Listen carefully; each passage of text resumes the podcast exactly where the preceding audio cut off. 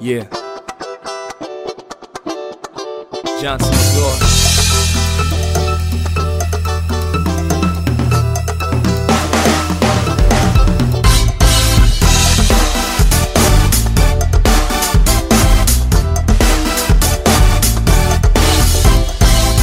Amigos y amigas, bienvenidos a una edición del Informal Express. Como es Express, no vamos a perder mucho tiempo y solo les recordamos aquí que pueden visitar nuestro sitio en internet www.elinformalexpress.com y a través de nuestras diferentes redes sociales que las tendrán bien claritas ahí en la página web, usted podrá interactuar con nosotros y a través de este canal sigan afiliándose, reparte ese audio que usted nos escucha, regálelo, compártalo, guárdalo en su teléfono y páseselo a otro. Santiago, ¿qué traemos para el día de hoy en este Informal Express? Para el día de hoy tenemos un tema que nos ha tocado a todos en algún momento, pero no logramos trascenderlo y lograr decir que no. Saber decir que no, ¿cierto? Saber decir que no. ¿Por qué, ¿Por qué tenemos esa cuestión nosotros, los seres humanos, o quizá el venezolano, de que cuando tenemos que decir que no, no lo hacemos? Entonces como que nos cortamos por dentro, algo interno nos hace decir que sí y caes en una serie de eventos desafortunados. La verdad es incómoda, no nos gusta quedar mal y es incómodo generar un momento desagradable a una persona que espera que le digas que sí. Wow, mira, hemos enumerado aquí algunas cuatro o cinco principales que nuestra preproducción trabajó de manera consciente y esforzada para llevarles a usted.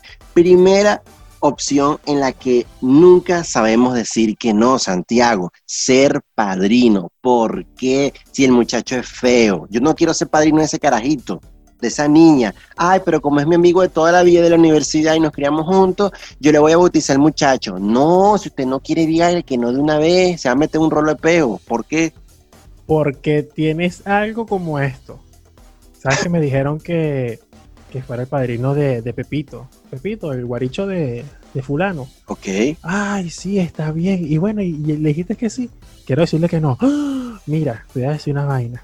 Cuando a uno lo eligen de padrino, uno no puede decir que no. Eso es un compromiso que uno no lo puede, no puede soltarlo. Eso es ineludible. No quiero ser padrino de tu hijo, pues y punto. Yo Sí, pero bueno.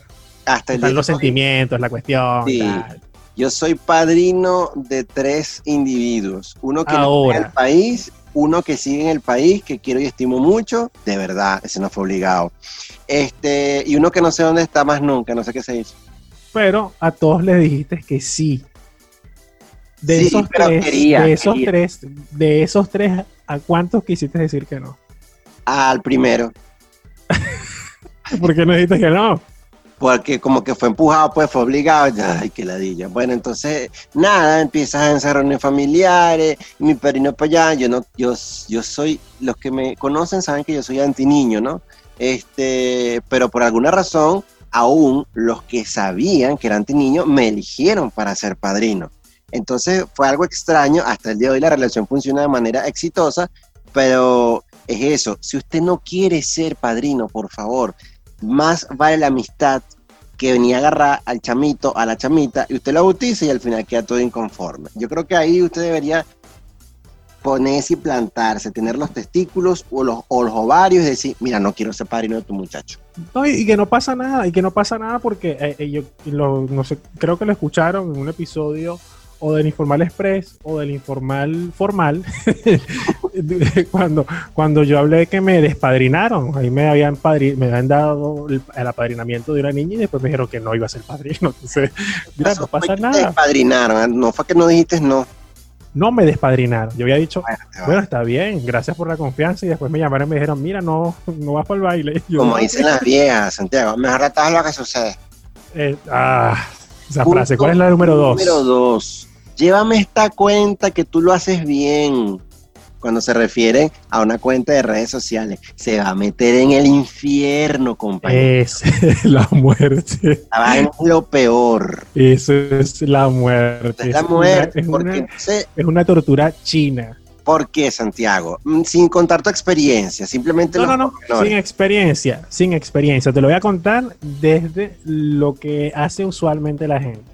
Buscan a una persona que le lleve las redes, que supuestamente la persona maneja la información sobre cómo llevar las redes, pero ellos quieren decir cómo se llevan las redes. Entonces, Ah, sí, ellos al final son los que te van a decir cómo se llevan las redes y te están obstinando la vida 24/7 y porque a la maldita mujer que tiene como esposa le gustó una foto horrible, él la va a complacer y la va a subir cuando ya tú tenías toda una planificación montada. Maldita gente, chico. o cuando, o cuando, o cuando, por ejemplo, es un domingo que, que están jugando fútbol sus carajitos y publicaron la foto en la cuenta de la empresa. Y Ah, dices, sí. ¿qué tiene que ver el culo con la pestaña? Nada, entonces son gente indeseable, que hay que saber decirles que no, no se meta en ese. En ese No, salga corriendo, huya de ahí, huya. Este punto número 3 con el ejemplo. Ay, bueno, ¿cómo me voy para mi casa? Ya van a ser las 11. Tranquila, que Santiago te va a dar la cola. Y Santiago ya tenía cuadrada una chama que se le iba a llevar para un hotel para darle matarile. Ah, no, entonces vino María y quiere que le dé la cola a Lucía para la casa que vive en un maldito barrio donde te matan solo con la mirada. Y tú le tienes que dar la cola porque sepa decir, no, no le voy a dar la cola, aunque no le inviten más para esa fiesta. Pero usted no tiene por qué estar dando la cola obligado a nadie. Y Entonces es un compromiso tan incómodo que se siente cuando estás montado en ese carro que lo que quieren es darte una patada y soltarte en la calle. Ya ha ¿Por qué te pasado eso, que ¿verdad? obligar? Muchas veces. Bueno, yo he sido el que han querido patear, pero como yo no tengo carro. Entonces dije, ay Dios mío, santísimo, gracias que al menos me va a dejar cerca. Y me ha tocado caminar como sin 15 cuadras. Nah. Es No, y es como todo, es como todo. No, la verdad es incómoda. Sí. Mira, el punto número cuatro. Este. Santiago, tienes ahí plata que me preste, pero mira, chamo, en lo que me pague la quincena, ten la seguridad que yo te la, te la voy a dar. Pero como estamos ahorita dolarizados, es como para que me prestes ahí 20 dólares, puedes, y te lo pago la semana que viene. Seguro, chamo, pero de verdad, seguro. Ese es, ese es el gran problema que está. Mira, si tú quieres perder una amistad, quieres perder contacto y quieres perder dinero, presta el dinero. Préstalo, Ya, porque De una. Sí, mira, mira, yo, yo te lo, te lo puedo decir con ejemplos que no puedo mencionar los nombres, pero, Qué chido. pero es tácito, es tácito que me ha, me ha tocado personas que son muy allegadas o que eran muy allegadas porque no los he visto más después que le presté dinero. Ni el dinero, gracias. Y, y por, pero porque estoy hablando de unas cifras estúpidas, una cosa tonta. Y no era en ¿Qué tú dólares en ese momento, o si era en dólares. No, no, no, en- son, qué sé yo, 5 dólares, una estupidez. Y, y por 5 dólares tú dices, o sea, una persona vale 5 dólares. Santiago, se pierden, como que, como que aplicaron este, la eh, teletransportación, porque que esa gente más nunca en tu vida aparece, chamo, ni te responde No. nada. Es que es una cosa impresionante, tienen la capacidad de, es que ni con el 6CP lo vas a encontrar, ni con CSI lo vas a volver a encontrar. Mira, una vez yo le presté dinero a una persona y, había pasado mucho tiempo, unos meses, no sé cuántos meses había pasado. Y, de repente coincidimos en una parte. No, vea, coño, voy a comprar este teléfono. Coño, la madre, tú me una plata. Entonces, entonces, entonces tú dices, bueno, como esta persona tiene dinero para comprarse un teléfono, pero no tiene dinero para comprarme, que digo, para pagarme. Entonces, lo más recomendable de todo esto es, no tengo, no puedo, no, no puedo. Así los tengas, no, no puedo. Porque te genera mucho conflicto, demasiado conflicto.